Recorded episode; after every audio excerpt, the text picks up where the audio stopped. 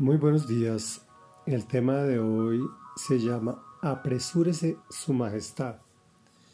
Terminamos de leer el capítulo 23 del primer libro de Samuel y en contexto, David ungido por Dios está siendo perseguido por el rey Saúl.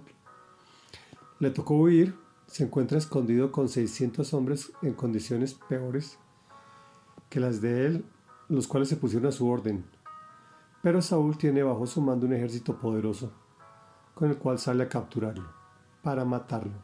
Y aquí retomamos la historia.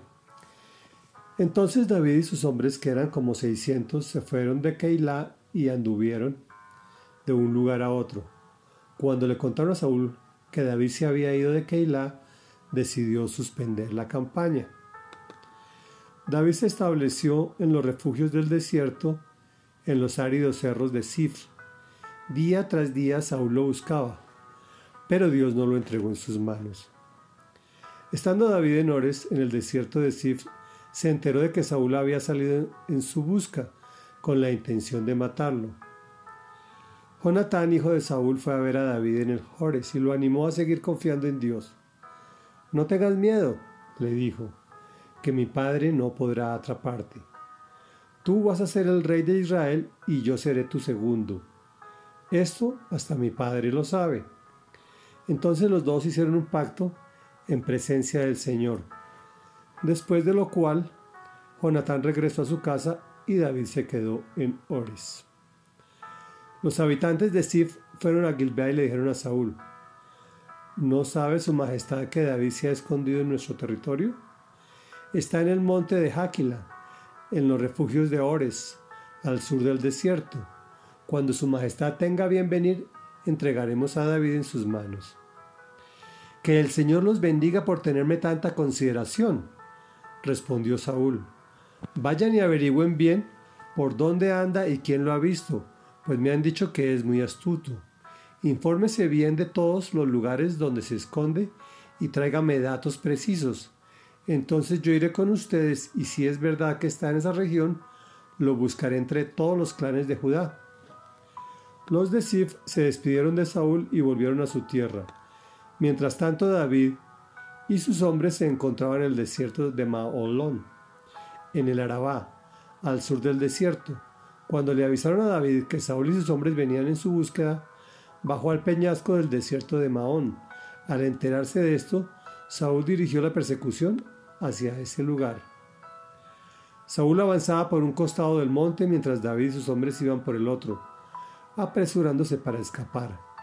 Pero Saúl y sus hombres lo tenían rodeado.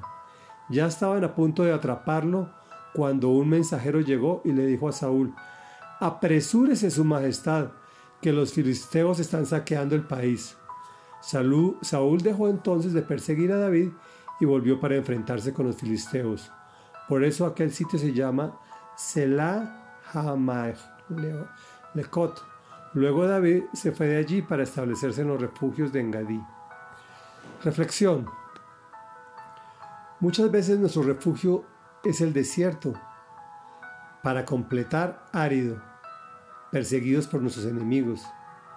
¿Por qué Dios permite esto? Bueno, pueden ser varias cosas.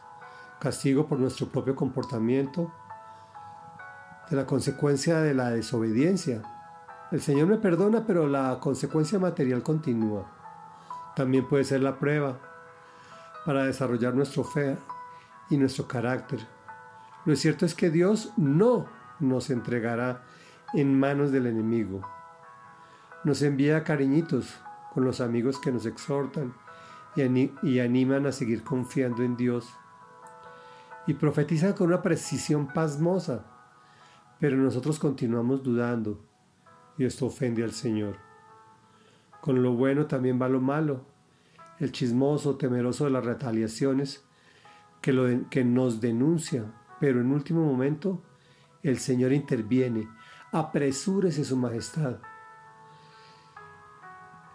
entregando otro tiempo relativo de descanso en medio de la dificultad, que no nos consume por completo, como muestra de lo que finalmente sucederá plenamente. Oremos, Señor, tengo que confesarte que este desierto árido de persecuciones y oprobios no me gusta. La mayoría de las veces ni siquiera discierno si es castigo o prueba. Lo cierto que cuando más difícil está el camino, me llevas cargado en tus brazos. Gracias por la familia, los amigos, los seres queridos que envías a fortalecernos y animarnos. Por favor, apresúrase su majestad y ayúdanos a transitar y atravesar esta situación.